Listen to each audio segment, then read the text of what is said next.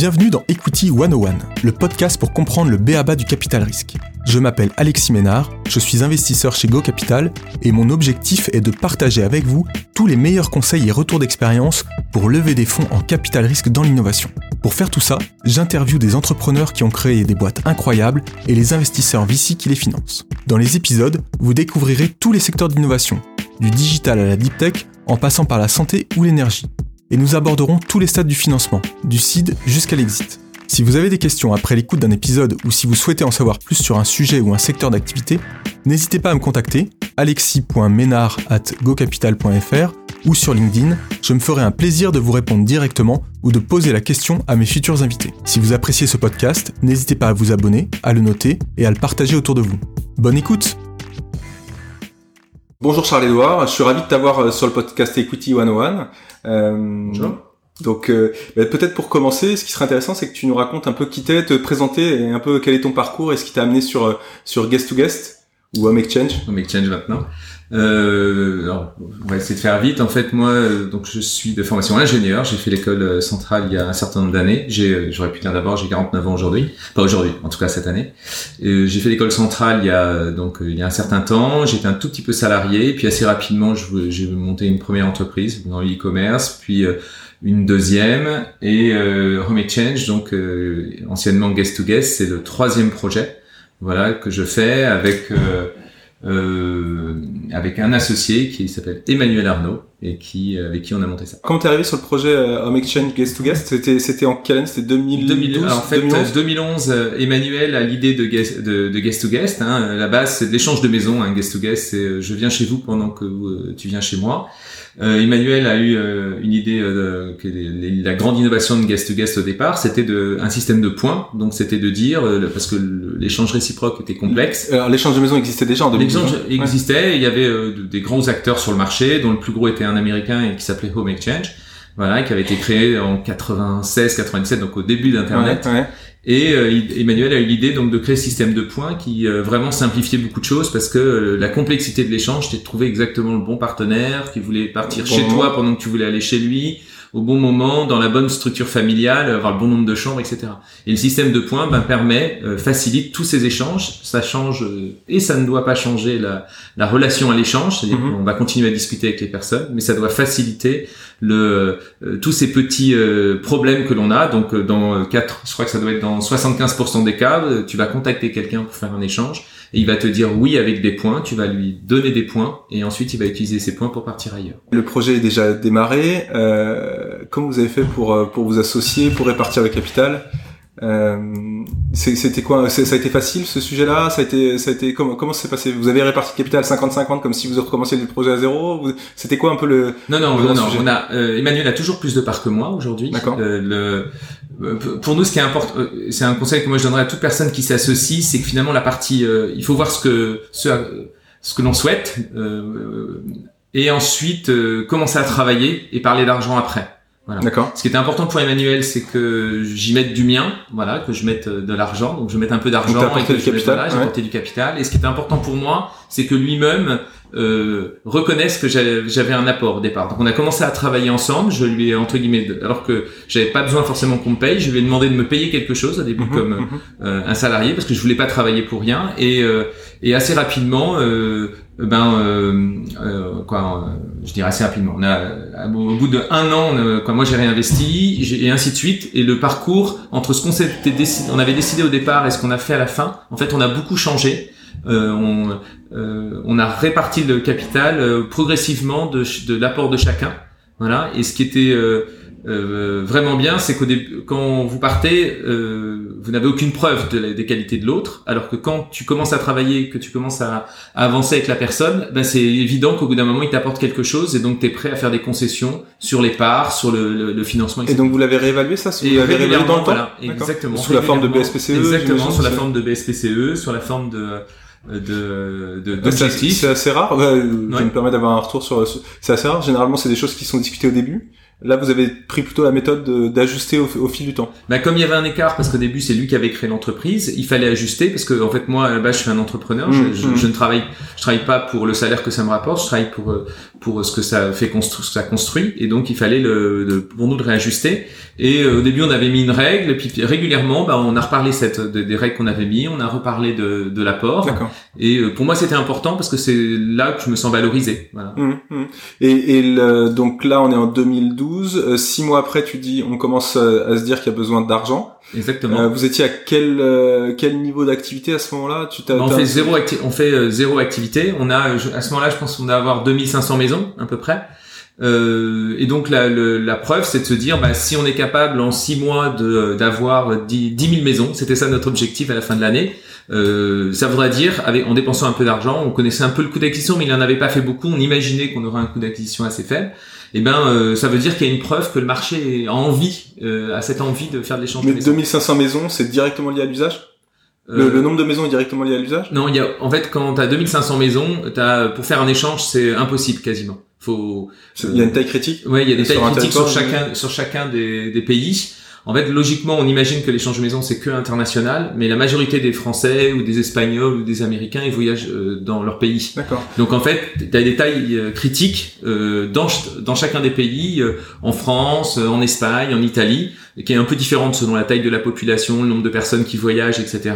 Et euh, bon, euh, pour la France, on était très très loin parce qu'au début les 2500 c'était quand même beaucoup en France, euh, et on était très très loin de la taille critique. Donc on faisait pas d'échange. Hein. On, euh, pour être clair, on en faisait très peu. Je, je, sais plus si je peux retrouver, mais on avait dû faire euh, 100 échanges ou quelque chose. Alors comment tu fais, comment tu fais pour dire ok, je vais aller convaincre des, des, des, des, fonds ou des, des business angels? Je sais pas quelle était le première cible de de financiers que vous êtes allé voir. Bah alors comme donc on n'a aucun chiffre de chiffre d'affaires et la seule chose qu'on a c'est beaucoup d'usage pas beaucoup d'usage euh, c'est là au début euh, c'est pour ça que d'ailleurs on n'a euh, absolument pas été sur notre première euh, levée de fonds on n'a pas été voir des fonds. On n'a pas été voir on, on, on, a la chance entre guillemets d'avoir un certain type de réseau. Donc on a été voir soit des connaissances soit des connaissances de connaissances. Voilà. Et on a fait le tour comme ça d'un certain nombre. On a fait une première levée qui était à, 250 000 euros. Donc un, un tour d'amorçage un premier tour d'amorçage pré-amorçage même exactement on peut dire ça comme ça? Alors le, Emmanuel avait fait le premier tour avec lui globalement sa famille, hein, sa famille et des, des, amis très proches. Et quand on arrive, on fait un premier tour, je sais même pas si on peut dire, ouais, d'amorçage, disons d'amorçage, euh, en se disant, bah, euh, et l'objectif est clair, hein, c'est euh, on fait du marketing. Si on voit que le marché répond en nombre, et on s'était fixé 10 000, donc de multiplier par 4 le nombre de, maisons qu'on avait avant la fin de l'année. Si ça marche, ben on, ça voudrait dire que le marché, et ça dépendait du prix, mais du coût d'acquisition. Mais si ça marche, on le verra tout de suite et on pourra continuer. Et si ça marche pas, ben on verra quoi. Ça, veut dire, quand tu dis on est allé voir des business angels, le réseau, etc., ça veut dire que directement, vous vous êtes dit non, ça sert à rien d'aller voir les fonds? Oui, on n'avait aucune. En, fait, moi d'expérience, j'avais quand même été en contact avec les fonds sur mes autres expériences. Je voyais à peu près ce qu'elles voulaient. On apportait zéro chiffre d'affaires. Euh, la croissance, comme on avait une croissance un peu par à coup parce qu'on faisait du B2B2C, on a eu, on avait eu des, c'était pas une croissance continue de, de, de maisons. Mmh, mmh. Euh, on voyait qu'il y avait euh, un intérêt. Euh, ce qui était bien pour nous, c'était le marché, puisque Airbnb s'était créé, puisqu'il y avait des places de marché en C2C qui se créaient au même moment. On avait un peu une ambiance générale sympathique sur le marché.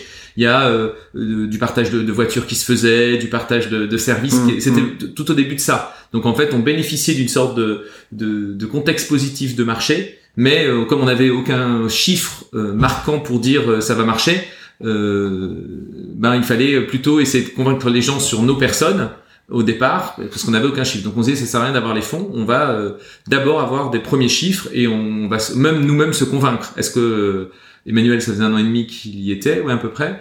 Et moi, j'arrive, donc il fallait qu'on se convainque que ça allait marcher. J'avais besoin de moi-même d'être euh, besoin d'être convaincu. D'être convaincu. Donc 250 000 euros, premier tour, on est en 2012, 2000, 2013, 2013 déjà. Ouais, c'est ça, tout à fait. Et qu'est-ce qui, qu'est-ce qu'est-ce que vous faites avec ces 250 000 euros là? Ben, on, euh, on, embauche quand même un, un dev pour essayer d'aller un petit peu plus vite sur le produit, pour faire des petites modifications, et le reste, on le dépense euh, sur du marketing. Donc on fait euh, des AdWords sur lesquels on, on s'y met, et on fait de, aussi du, du marketing. C'est le début de Facebook, je pense à ce moment-là, des Facebook Ads, et on fait des Facebook Ads. Voilà. Et donc vous arrivez, ça vous tenez combien de temps? Vous tenez euh, quelques avec avec cet argent? Non, en fait, euh, quelques, quand on regarde, on a, ça fait quand même, on a, on a largement la place parce que globalement, euh, Emmanuel, quoi, moi je me paye pas vraiment, Emmanuel se paye pas non plus, on a un salarié, on a quelques stagiaires.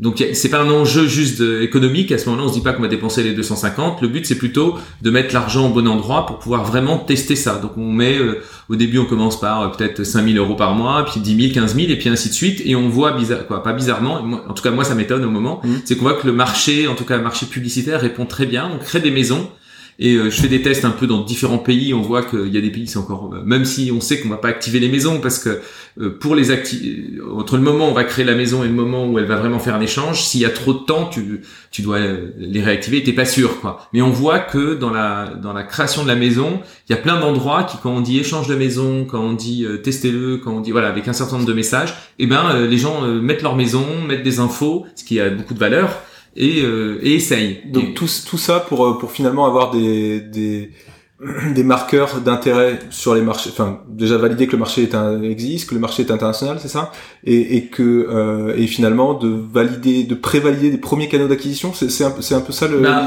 euh, exactement. L'idée c'est de c'est de se dire pour arriver à convaincre le reste de si on veut continuer à croître, on sait dès le départ qu'on a une place de marché, donc ça va il va falloir de l'argent.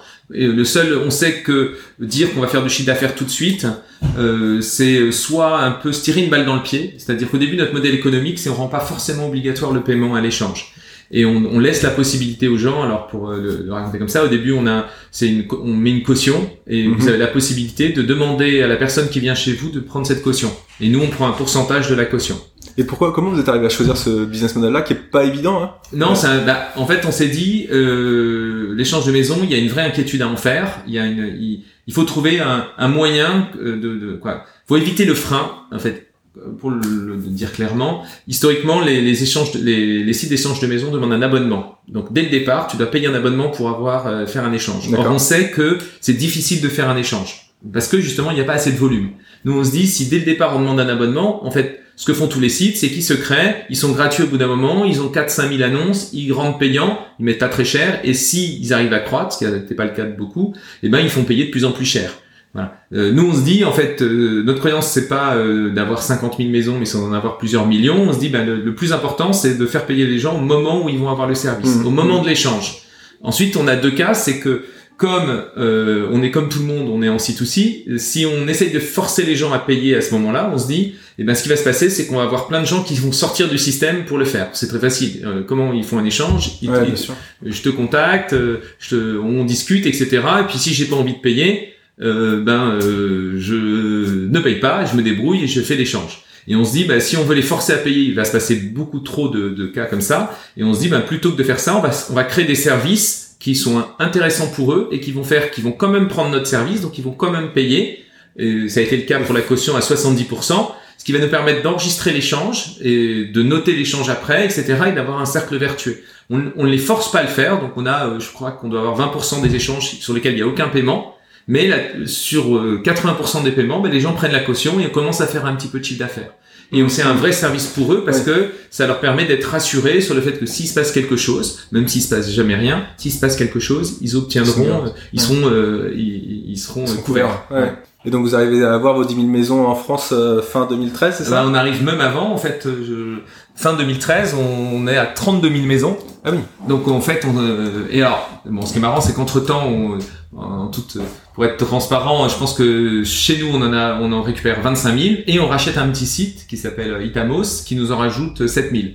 Donc c'est les 25 et les 7, ça fait 32. Voilà, euh, avec cette euh, cette envie, donc on, euh, on, valide le concept de dire le, le, marché nous répond bien et sur des coûts d'acquisition qui sont euh, très faibles. C'est-à-dire qu'on n'a pas du tout, on a encore largement plus. C'est quoi un, un, ordre d'idée du, du, À cette époque-là, on doit acheter la maison à 4-5 euros, quoi. Voilà. Et ce qui pour nous, alors on peut se dire que sur la durée, comme toutes se convertissent pas, c'était cher, mais ça validait le fait que sur des sur une première partie de marché et on a ça, on en a même on a ça sur plein de pays. Donc ça valide aussi parce que on se dit que si on, on grandit qu'en France, euh, il va y avoir une frustration parce que mhm. le rêve c'est on voyage en France, mais le rêve est d'avoir euh, des possibilités d'aller à l'étranger. Donc il faut essayer d'équilibrer. C'est-à-dire il faut avoir euh, dans un pays, il faut arriver à proposer, je dirais, 20% de, de, de, de, destinations qui sont voulues par le pays. Donc si les Français ils voyagent, je sais pas, en Espagne, en Italie, aux États-Unis, donc il faut 20% de maisons dans lesquelles ils vont se retrouver et 80% de maisons en France. Voilà. Mais il y a des pays, c'est un petit peu inversé. Et on voit qu'il y a les deux effets. Il y a l'effet dans le pays, donc euh, plus le Mhm, pays est mhm. petit, moins il est touristique, plus ils vont à l'extérieur. Et euh, un effet sur le pays et un effet sur les types de destinations que tu dois euh, euh, construire, hein, que tu dois avoir pour que le, le pays marche. Donc par exemple en Islande, ils vont plus euh, en Angleterre, euh, euh, dans les pays nordiques. Et si t'as pas de destination là, ben ton service a du mal parce que euh, ils ont besoin du rêve, c'est là où ils vont quand ils se déplacent, et ils ont besoin d'en avoir dans leur pays Ouais, parce que c'est là où ils Ah, font. c'est intéressant. Et donc là, on est fin 2013, vous avez 30 000 maisons, vous avez 6 mois de cash devant vous, Voilà. vous allez chercher des fonds? Euh, non, alors oui, si. Au départ, on se dit, euh, bah là, on commence à avoir, euh, nos actionnaires sont contents. Ils disent, bah, c'est super, vous avez fait ce que vous avez dit. Euh, on se dit, bah, on va aller chercher euh, de l'argent. Euh, Vous allez chercher l'objectif. je trouve ça tellement magique.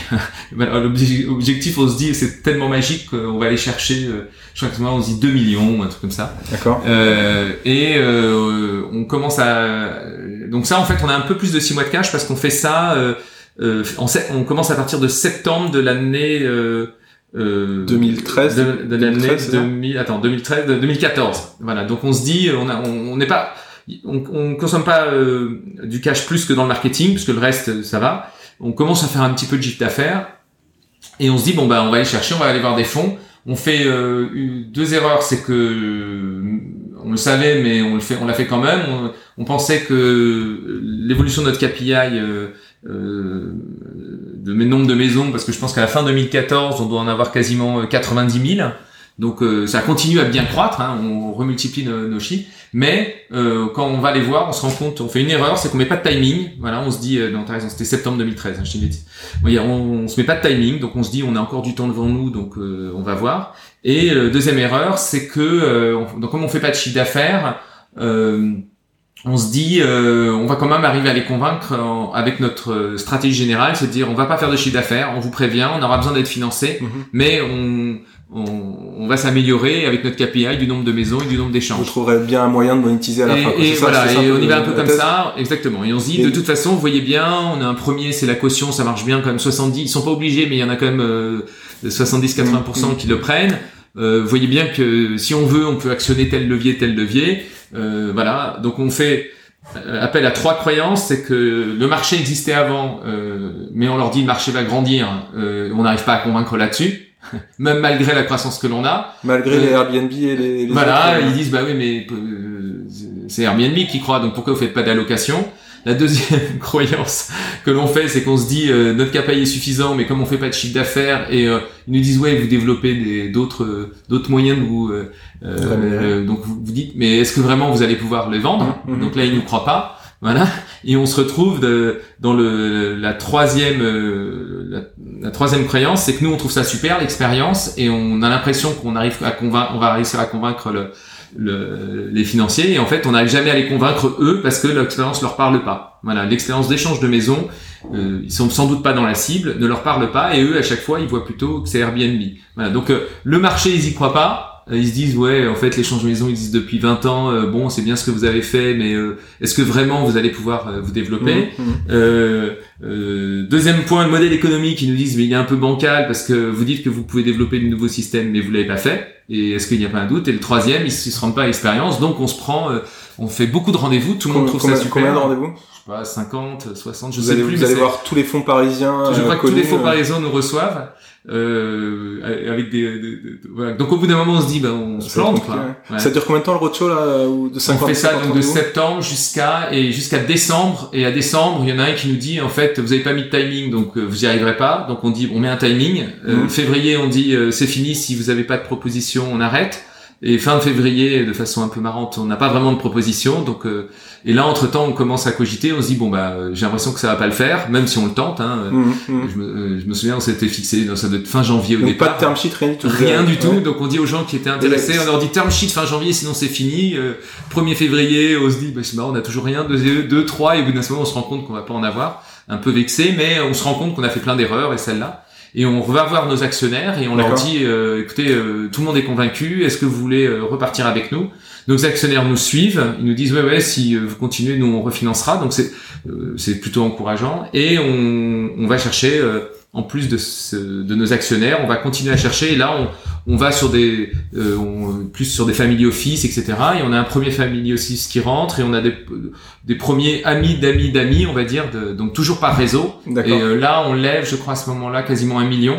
Voilà, euh, grâce à ça ce qui nous permet ensuite de, de, continuer notre parcours. On était un peu aux limites, on était dans un incubateur, euh, on commençait un peu à être aux limites, on n'avait toujours pas réussi à lancer l'assurance, etc. Donc on, on, savait que notre prochain jalon, c'était développer d'autres euh, moyens de rassurance qui nous rapportent du chiffre d'affaires, mhm. parce qu'il mhm. fallait commencer quand même à le prouver, on avait vu dans les choses, et continuer notre croissance en nombre de maisons.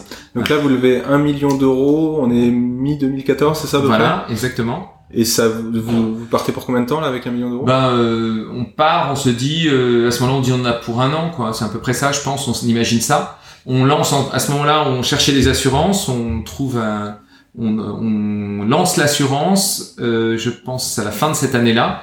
Et donc pour le parcours, c'est assez marrant parce qu'on rencontre plein d'assureurs et euh, un peu à la fin, euh, la Maïf arrive,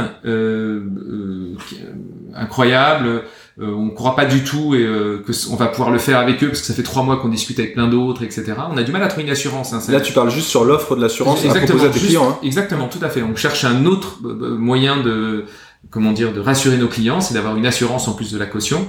Donc on et on met et la Maïf arrive tout à la fin et euh, en un mois, ils nous font une, proposition qui est incroyable. Euh, toutes les barrières qu'on a avec les autres, ben, euh, grâce à, à, à, deux personnes, principalement c'est Thomas Olivier et, et Pascal Desmurger, donc le patron et la personne qui s'occupe de ça, Thomas. Et on arrive à lever toutes les barrières. Ils nous font une proposition d'assurance qu'on lance trois mois plus tard. Et là, du jour au lendemain, on a, ça doit être 65% de nos commandes qui sont avec de l'assurance. Voilà.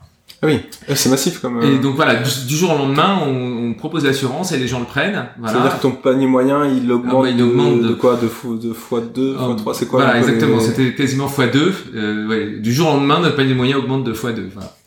Euh, bon, ça nous. C'est quoi un panier moyen euh, de, bah, au, début, euh, au début, je pense que on le, donc je pense que ça doit être la caution moyenne est à 500, voilà, donc on prend 3,5% de la caution, donc on est à 17,50 euros si je me trompe pas dans les trois fois, voilà, euh, un peu moins d'ailleurs non, euh, 3 fois 5 4, c'est à 17,50 euros, voilà, euh, et quand on rajoute l'assurance, globalement c'est 5 jours, c'est à 4 euros, tu rajoutes 20 euros, donc en fait euh, c'est 40 euros par jour, c'est 40 euros l'échange, exactement, voilà, après c'est 40 euros l'échange à, mettre en relation avec ton coût d'acquisition qui était euh, de, qui était de 5 euros euh, c'est ça après exactement. les, sujets après exactement. sauf que malheureusement il faut les activer etc voilà il faut les activer. Et on sait que euh, c'est un peu la, la, difficulté de départ de, du, on sait qu'on a plein qu'on va jamais activer euh, ou parce que bout d'un moment tu les perds quoi.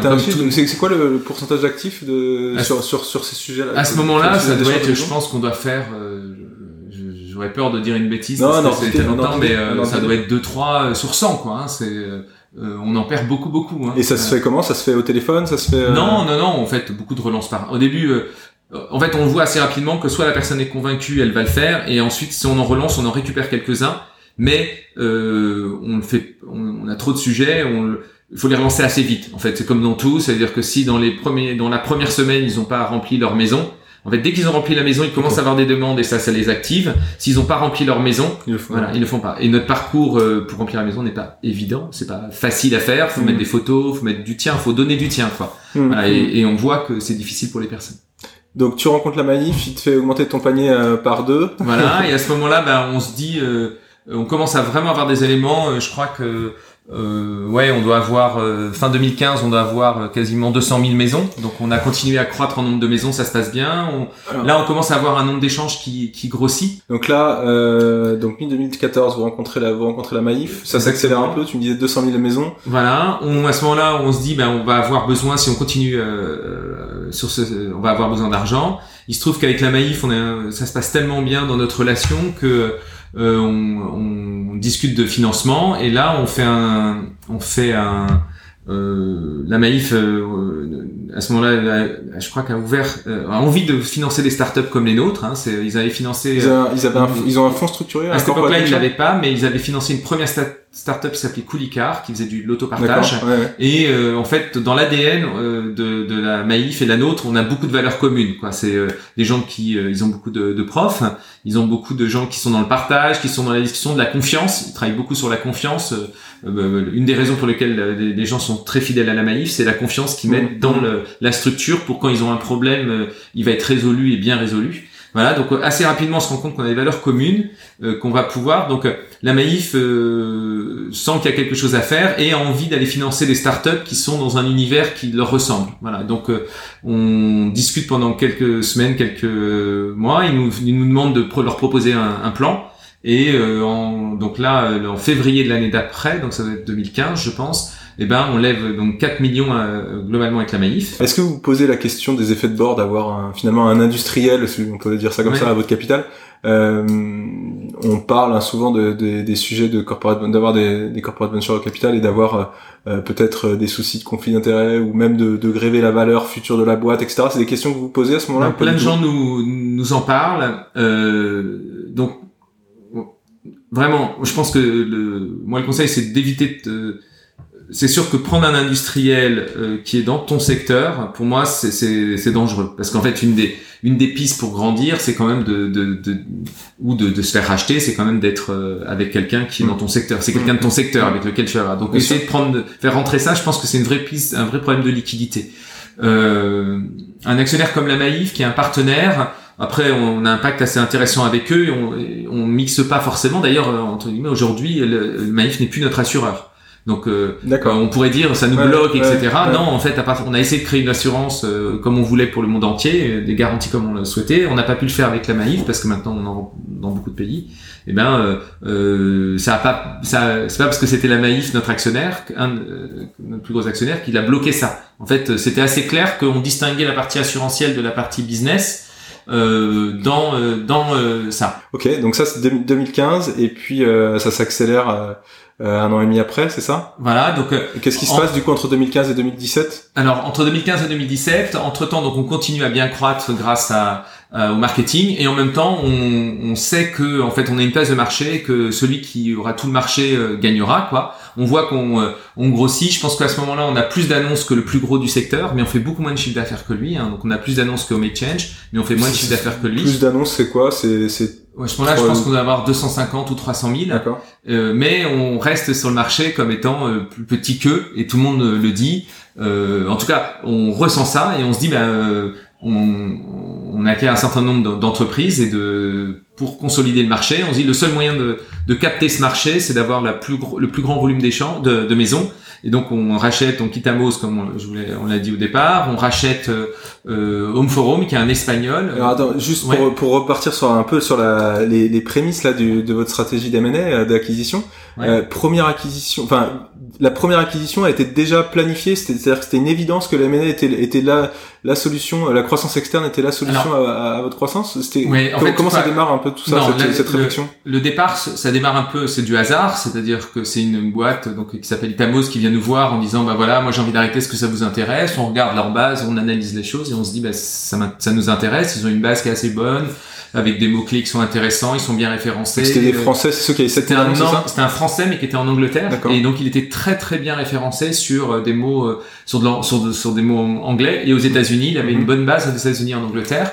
Et nous on n'était pas très fort là-dessus. Donc on se dit ça va bien compléter, elle était plutôt active. Donc ça euh, comme ça va être 2013 hein.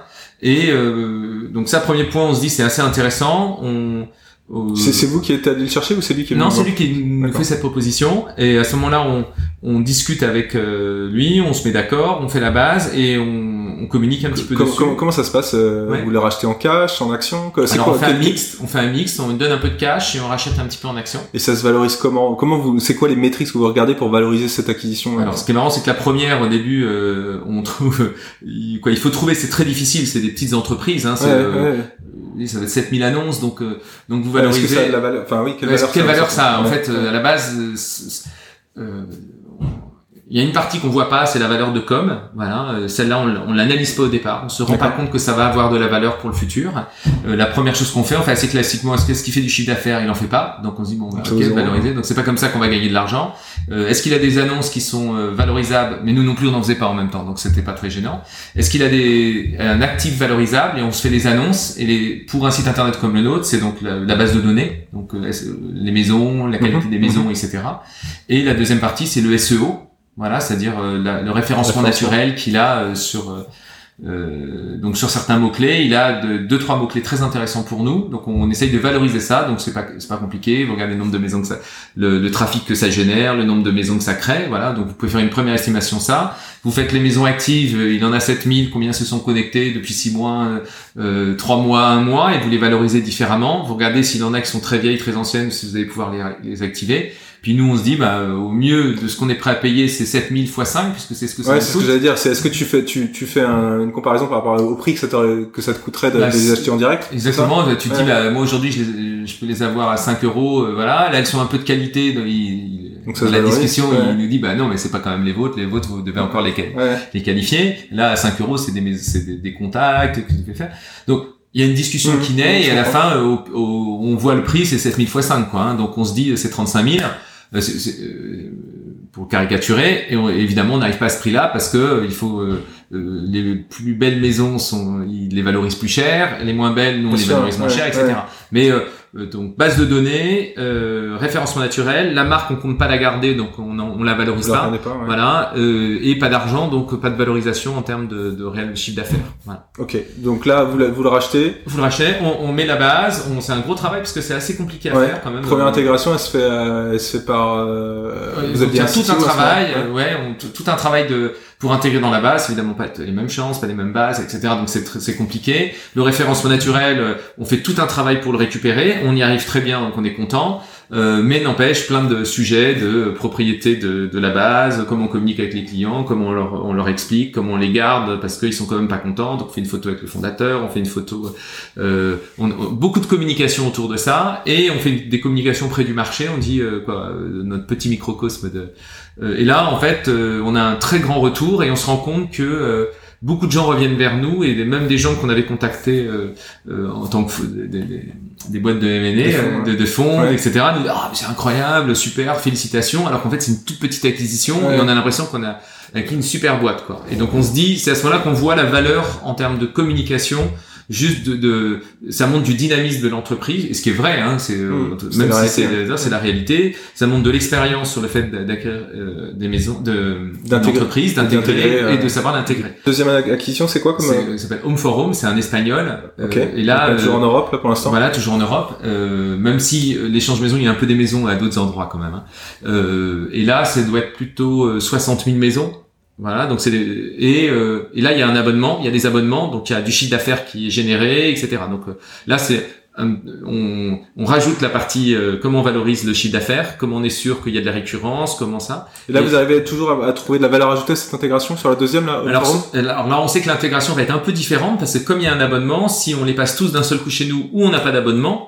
on va perdre euh, du revenu euh, naturel. Donc on sait que pendant un certain temps, ce qu'on va essayer de faire, c'est que tous ceux qui veulent pas se réabonner, on va les renvoyer chez Guest to Guest, et tous ceux qui veulent s'abonner, on va les laisser euh, s'abonner. Donc il y a un type d'intégration un peu différente où on continue à maintenir le site pendant un certain temps pour être sûr qu'on garde le chiffre d'affaires. donc l'intégration est un peu différente. Et aussi parce que c'est un site qui est beaucoup plus connu en Espagne et qu'on veut pas. Là, on, on s'interroge sur la marque et on, on se dit, on se laisse du temps pour voir à quel point on arrive à bien transférer euh, de home forum vers euh, guest to guest. Donc on a une, logique qui est quand même un tout petit peu plus euh, comment dire, ça nous coûte plus cher. Euh, je peux pas trop communiquer le prix, mais ça nous coûte plus cher. Là, on fait une partie cash et une partie en empreinte. D'accord. Donc là, on fait plus d'échange d'actions. Il y a peu d'échange d'actions. Euh, et on a un enjeu à faire du chiffre d'affaires avec ce site. On, qu'on a gardé globalement avec une transition progressive. Avec trois ans avec la, euh, en gardant la marque et, et en mais en progressivement en transférant une grande partie des gens sur le, le modèle guest to guest. Et là vous récupérez les salariés sur Home ou pas euh, non il y a pas il y a pas de salariés. En fait euh, la personne il, il, y en a trois qui ont décidé de qui ont décidé de partir. Donc euh, au début on doit racheter l'entreprise en entier. Bon c'est une entreprise en Espagne à ce moment. On n'a pas d'autres d'autres bureaux. Euh, c'est assez, l'Espagne c'est aussi compliqué que la France, etc. Donc euh, on décide de pour euh, pour l'intégration d'une entreprise comme celle-là, etc. Donc en fait les gens comptaient partir, ça se fait naturellement et on rachète. Quand tout le monde est parti, c'est une des conditions qu'on met. ils voulaient partir, donc ça se fait assez bien. Le fondateur s'en va et on rachète après. donc, tout ça, commerce. Tout ça, donc ça se passe plutôt bien. J'ai l'impression. Ouais, oui, ça se passe bien. Euh, c'est peut-être le plus cher. Je sais pas si c'est difficile d'estimer la pure rentabilité de ça. En tout cas, pareil, ça nous fait passer un cap sur l'Espagne. Mhm. On passe l'effet de seuil en Espagne. Mhm. On le voit. Euh, euh, on arrive à transférer pas mal de maisons sur guest to guest et on voit que le, le marché espagnol se met à être en termes de taux de succès, etc., qui vraiment change. Et c'est ça qui vous donne envie d'aller plus loin et d'aller voir euh, finalement continuer cette, cette, deuxième intégration qui est un peu plus massive, qui vous donne, qui valide un peu le modèle euh, de, de la croissance externe. Euh, en fait, pour nous c'est un prolongement. Euh, on se dit s'il y a des intérêts à racheter certains sites, on va le faire et on va les racheter. Si euh, et à ce moment-là, on n'imagine pas racheter Home Exchange à ce moment-là, qui est donc le plus gros du marché. Euh, il y a un autre site euh, concurrent qui nous appelle pour nous racheter, on dit non, évidemment, on croit vraiment. Vous, vous réfléchissez même pas On réfléchit même pas. Il vous donne un prix Non Non, mais euh, donc euh, on, on, dit non tout de suite. Donc, faut jamais faire ça. Je pense qu'il faut toujours demander, mais il faut toujours aller voir. Mais euh, on, on réfléchit pas et on se dit en revanche. Euh, pour arriver à avoir le marché, là on voit qu'on a quelque chose avec notre système de points. D'ailleurs, entre-temps, les concurrents euh, un concurrent anglais euh, qui existe encore à ce moment-là euh, met le système de points. Il fait, nous ça s'appelle les guest points. Il fait un autre système avec un autre nom. et au Exchange, on voit qu'il commence à réfléchir à un système de points. Donc on se dit, on a, on a, on a été les premiers à le faire. On a une maîtrise. C'est comme, en fait, il y a beaucoup d'apprentissage sur les points sur le nombre de points que tu offres au départ, sur la façon dont tu les gères, la façon dont tu les valorises, etc. Donc on a une, un vrai, une vraie avancée techno mmh, là-dessus mmh. par rapport à eux, sur notre algorithme, sur plein de choses. Euh, donc on pense qu'on a la, la, la, bonne façon de changer ce marché avec ces points. Euh, on n'a pas une mauvaise façon avec le, le, fait de laisser payer les gens au moment de leur premier échange, le, fait d'essayer, voilà. Et comme ça, euh, on te dit pas c'est super l'échange de maison, paye et tu, tu vas mmh. voir. On te dit juste tu fais ton premier échange, tu vas payer quelque chose pour ton premier échange, mais euh, tu vas avoir une expérience super et après tu es fidèle. Donc et ça on pense qu'on et donc on se dit maintenant la, la prochaine étape c'est euh, euh, globalement on a vu qu'on savait racheter des sites, on savait bien les intégrer, on arrivait à, bien le faire. Bah, comme un jour on se dit euh, on, fait un voyage grâce au réseau entreprendre à New York et on se dit bah finalement pourquoi on n'essayerait pas de racheter Home Exchange qui je pense à ce moment-là en chiffre d'affaires doit être 20, 20 fois plus gros que nous hein, entre guillemets. Donc c'est un américain. c'est assez enfin c'est assez dingue comme non? De se dire bah tiens je vais racheter mais ça nous a pas paru dingue au moment où on l'a fait entre guillemets. Mais c'est vrai qu'après avec du recul on se dit euh, ouais, c'était peut-être un peu présomptueux. c'est euh, c'est assez rare euh, généralement dans ce sens-là, c'est généralement le numéro 1 qui rachète le numéro 2, non? Non, je sais pas, on doit sentir, on, est content des résultats, on doit sentir vous êtes fort. vous êtes convaincu du modèle On est convaincu qu'en fait c'est nous qui avons le bon modèle et que on, on, voit une opportunité parce qu'en fait les actionnaires de Home Exchange sont des particuliers qui ont qui sont âgés, qui ont 70 ans. Les deux, les deux, on sait pas à ce moment-là mais on s'en rend compte assez rapidement que euh, vous prenez contact avec eux on prend contact avec eux voilà on, a, on contacte euh, il y a un associé suisse un associé euh, il y a deux associés américains mais globalement il y a deux fondateurs et un plus jeune qui est arrivé récemment. Et on les contacte et, et on voit que en fait dans ils avaient prévu sans doute de, de transmettre aux plus jeunes l'entreprise et on leur offre une nouvelle opportunité donc on fait un rendez-vous assez marrant, on va aller voir le premier, il nous dit euh, euh vous voulez qu'on vous rachète, c'est ça sa première. Mmh, mmh, mmh. Voilà, il, nous donne un montant de rachat en disant mais si vous avez pas les moyens, c'est ça. Et nous on s'était dit qu'on dirait rien et qu'on resterait un peu poker face et on dirait ben si ça les vaut, il y aura pas de problème, on trouvera l'argent. Euh, mais on sort quand même un peu. Euh, le montant est assez important. Euh, celui-là, tu peux le donner? Ce montant-là qui t'a donné Ouais, il nous dit c'est 50 millions et on se dit bah comment on va pouvoir financer 50 millions voilà. Euh, mais on sort en se disant, euh, en fait, ça a vraiment du sens parce que si on les rachète, en fait, on aura tout le marché, quoi. On aura tout le marché de l'échange de maisons. On a le meilleur système pour le réaliser. On a tout le marché. Euh, ils ont la marque sans doute la plus belle, voilà, qui, qui prend les mots, hein, Home et Exchange. On se dit, avec ça, plus personne ne nous dira qu'on n'a pas le marché de l'échange de maisons. Donc c'est un et donc on, là, on commence un peu notre parcours pour aller euh, trouver comment on va financer ça. Donc on là, vous faites accompagner là, sur, sur le sujet quoi Au départ, euh, non. Sur le financement, on va voir nos actionnaires et euh, on est assez... Euh, en fait, nos actionnaires trouvent ça super. Euh, ils trouvent... Ils trouvent qu'on c'est un beau projet, voilà, et assez rapidement, et Damaïf en particulier, hein, nous dit, écoutez, nous on vous suivra si vous avez besoin d'argent pour pour ça.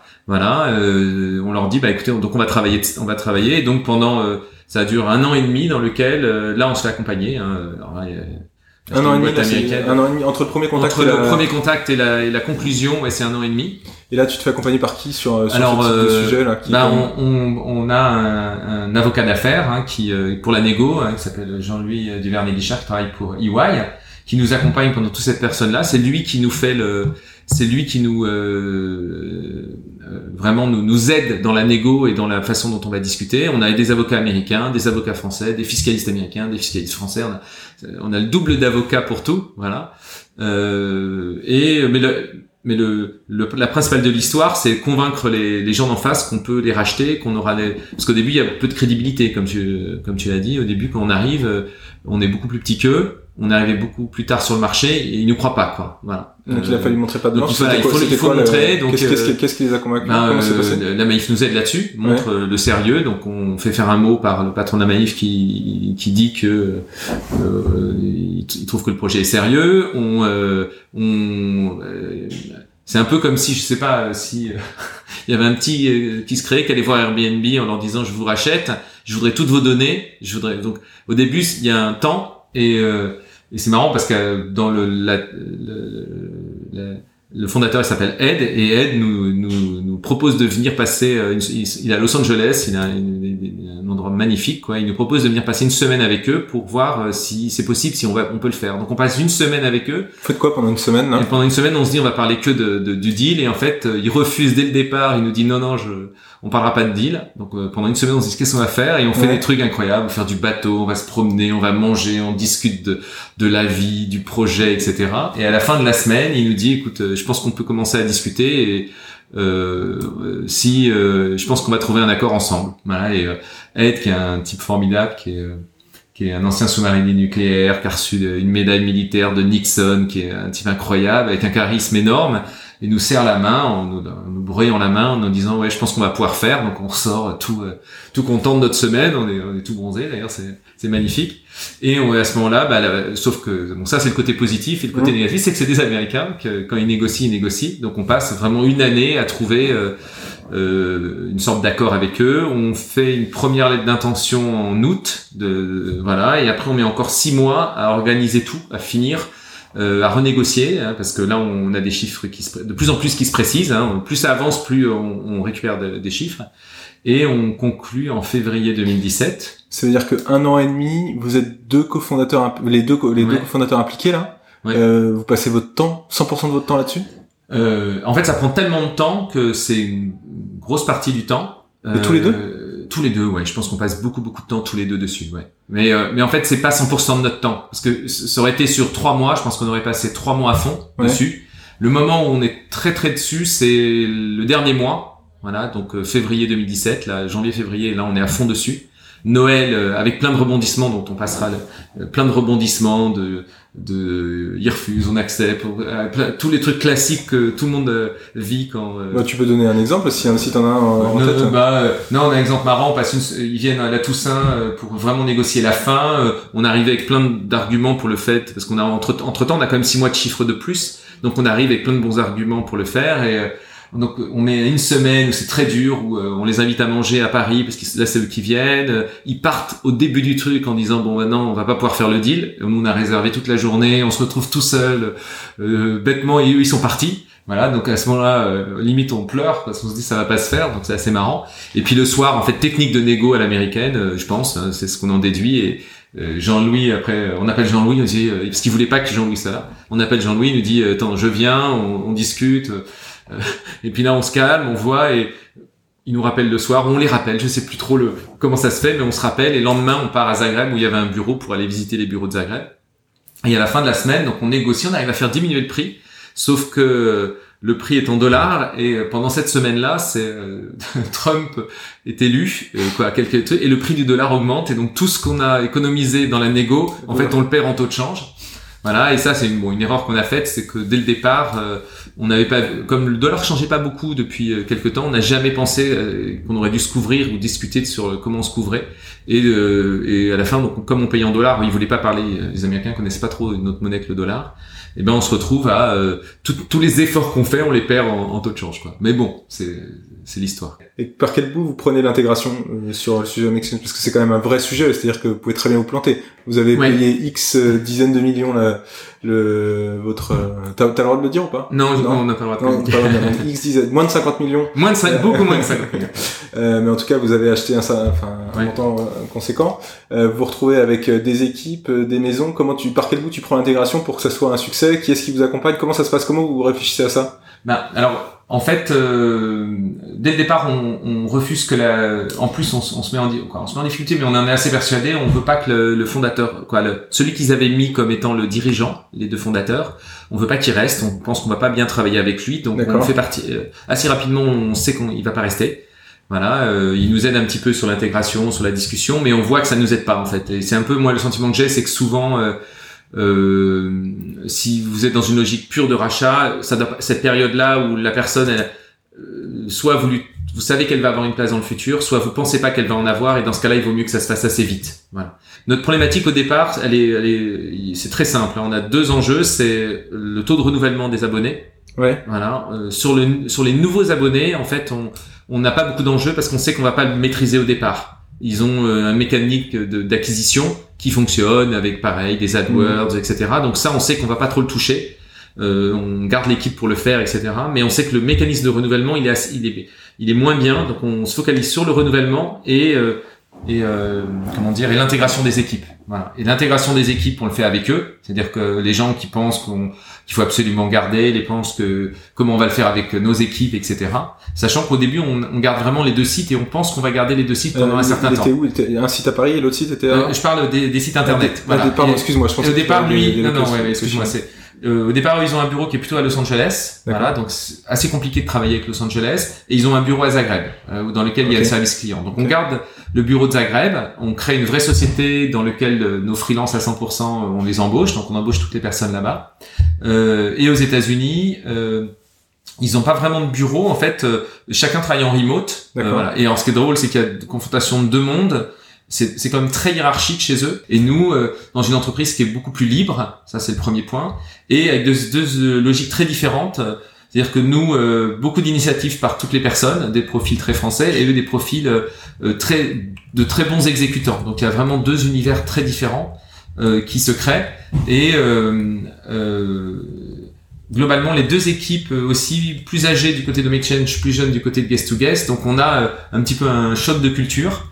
Euh, et donc pendant un certain temps, on mixe très peu les très peu les équipes. Euh, on gère euh, avec Emmanuel chacun sa partie d'équipe. Donc moi, je, je gère la partie d'équipe guest to guest, la partie d'équipe au change. Et on met quasiment un an à un peu parce que c'est nos valeurs, c'est de respecter les gens, voilà, à trouver les les les bons équilibres pour que les gens commencent à travailler si il y a deux marques, les gens travaillent sur les deux marques quand ils font le même métier. Voilà, on on fait pas partir beaucoup de gens au départ. Hein. On, D'ailleurs, c'est même une des peut-être des erreurs qu'on a, on faites, c'est qu'on aurait dû accepter qu'il y en a qui partent plus rapidement. Et là, euh, deux ans après, je crois que c'était un peu plus de deux ans peut-être. Euh, et donc là, on met jusqu'à donc février 2017 et en en 2018, on se dit euh, en fait, euh, on, on, faut qu'on arrive à réunir les offres parce qu'on n'a pas le. Euh, évidemment, ça marche mieux quand tout le monde est sur le même bah site. hein. Voilà, on savait qu'on pouvait pas le faire parce que quand même le chiffre d'affaires venait beaucoup plus de Home Exchange que ce Guest to Guest, même mhm. si ça s'équilibre puisque Home Exchange avait une croissance qui était plutôt faible, alors que nous on avait une forte croissance. Donc quand les, on commence à discuter, ils sont 20 fois plus gros, puis petit à petit c'est plus du tout ce. je pense que quand deux ans après, on doit être peut-être ouais, quatre fois moins. Euh, on est quatre fois moins gros. Quoi. Voilà. C'est donc c'est euh, ça, ça s'équilibre de, de, plus en plus. Euh, et en 2018, on fusionne la totalité là des sites internet. On structure pour avoir un bureau aux États-Unis, mais qui est plutôt du côté de, de Boston, parce que travailler avec euh, Los Angeles, c'est très très dur. Donc là, c'est Emmanuel qui part, c'est ça? Et là, à ce moment-là, mon associé part à, à, à Boston on garde le bureau de Zagreb et on réunit globalement les équipes. Euh, Donc au bout d'un an, un an et demi, vous avez fait l'intégration, c'est ça Exactement, un an et demi, les équipes s'est intégrées complètement, les sites internet sont fusionnés, voilà. Euh, et donc là, on est en début 2019. Euh, ça, ça, c'est assez long hein, à faire. Voilà. mais ce, qui me fascine, c'est que je regardais hier soir et, et je vois que entre tu me dis en fin de, fin 2019, enfin en 2019 on a terminé donc un an et demi deux ans, mais entre temps vous avez fait trois autres achats? voilà. Et entre temps, on fait trois autres comment achats. Comment vous pouvez absorber, ça Alors c'est des plus petits, c'est des plus petits et on le fait euh, dans deux logiques. Pareil, c'est des, des c'est des plus petites niches, mais euh, c'est des c'est sur des créneaux particuliers, sur des types de populations particulières. Euh, ouais, c'est vrai que ça fait beaucoup, mais euh, en fait, on se fait. euh, Il y en a un qui est très important, c'est échange de maison, qui est un Canadien euh, à la base, qui est très important pour nous parce qu'il nous permet d'avoir le Canada et qu'il a un abonnement, donc il est assez facile à intégrer à Home Exchange. Donc euh, en termes d'intégration, on on va proposer aux gens de venir sur Home Exchange, ce qui n'était pas le cas au début parce qu'on avait, si on rachetait quelqu'un qui faisait de l'abonnement et nous on avait notre modèle guest to guest, on le tuait en fait. Donc qui était, qui était un, un modèle plus à, à l'acte on va dire. Mhm. Et, et donc là, par contre, le fait d'avoir Home Exchange, euh, où chaque site, c'est plus facile d'intégrer un site qui, te ressemble en termes de modèle économique. Donc on en rachète un, il a un peu le même modèle que nous, on le met chez Guest to Guest. On en rachète un autre, il a un modèle d'abonnement, on le met entre guillemets chez Home Exchange.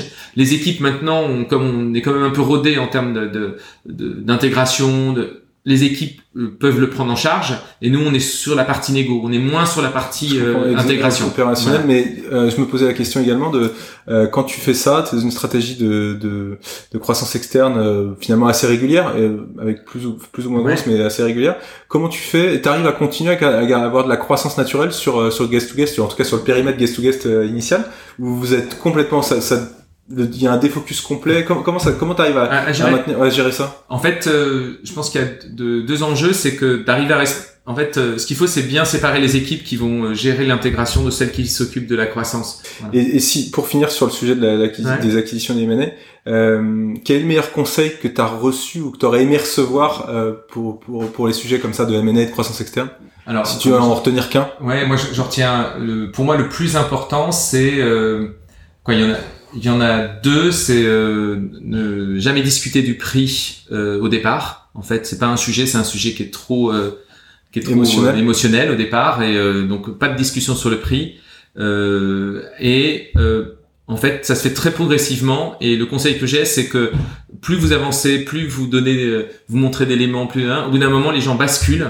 Voilà. Euh, et c'est vrai dans les deux sens. Et donc le deuxième conseil, donc je dis bascule, c'est-à-dire que quand vous êtes prêt à vendre et que vous avez commencé à en parler à votre femme, euh, à vos enfants, etc., euh, et à imaginer que l'argent que vous allez recevoir, euh, vous allez l'avoir dans votre poche, en fait vous avez basculé. Et Mhm. à ce moment-là, c'est très dur de négocier. Et donc le deuxième conseil que je donne, c'est faire rentrer le, le vendeur dans cette logique-là Ouais. et, et soit ne jamais y rentrer. C'est-à-dire à aucun moment se dire, alors qu'en acheteur on va débourser, mais à aucun moment se projeter en se disant je l'ai racheté, c'est bon, ça va me permettre de faire ça, de faire ça, de faire ça. De considérer que le lendemain le deal peut s'arrêter et c'est pas grave. Quoi.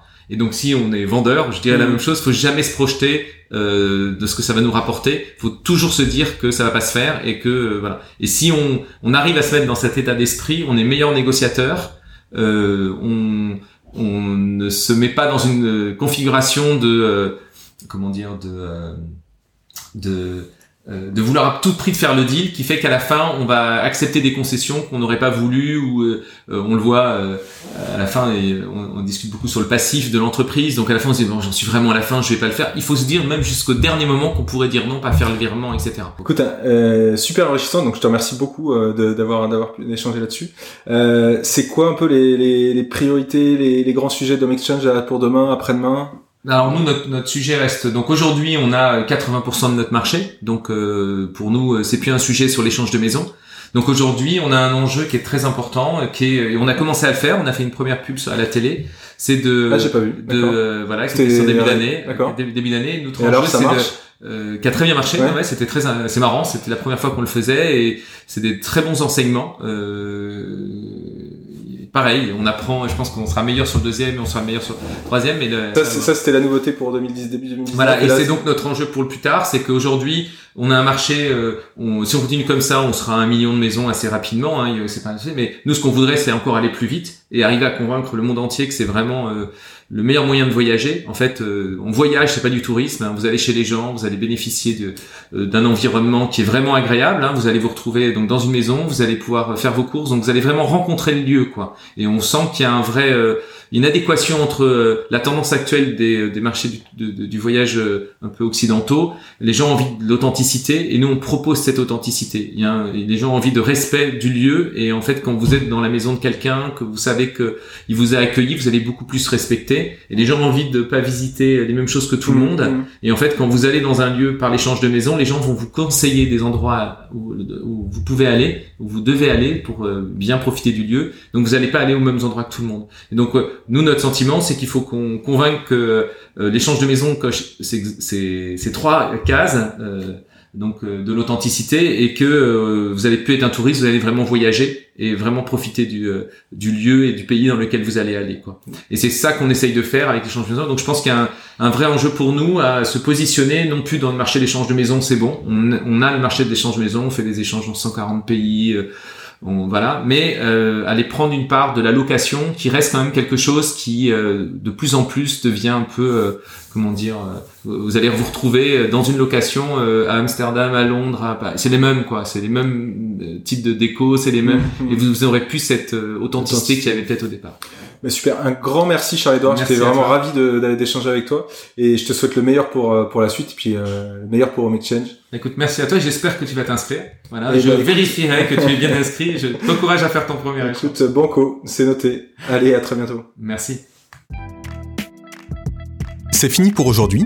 N'hésitez pas à me partager toutes vos questions et les sujets que vous souhaitez aborder dans les prochains épisodes. Pour me contacter, c'est super simple. Soit par mail, alexis.ménard.gocapital.fr ou via LinkedIn. Vous pouvez également retrouver mes coordonnées dans le résumé de l'épisode. Si vous avez apprécié cet épisode et voulez me soutenir, le plus efficace est de s'abonner et de me mettre plein d'étoiles dans votre appli de podcast favorite. Merci et à très vite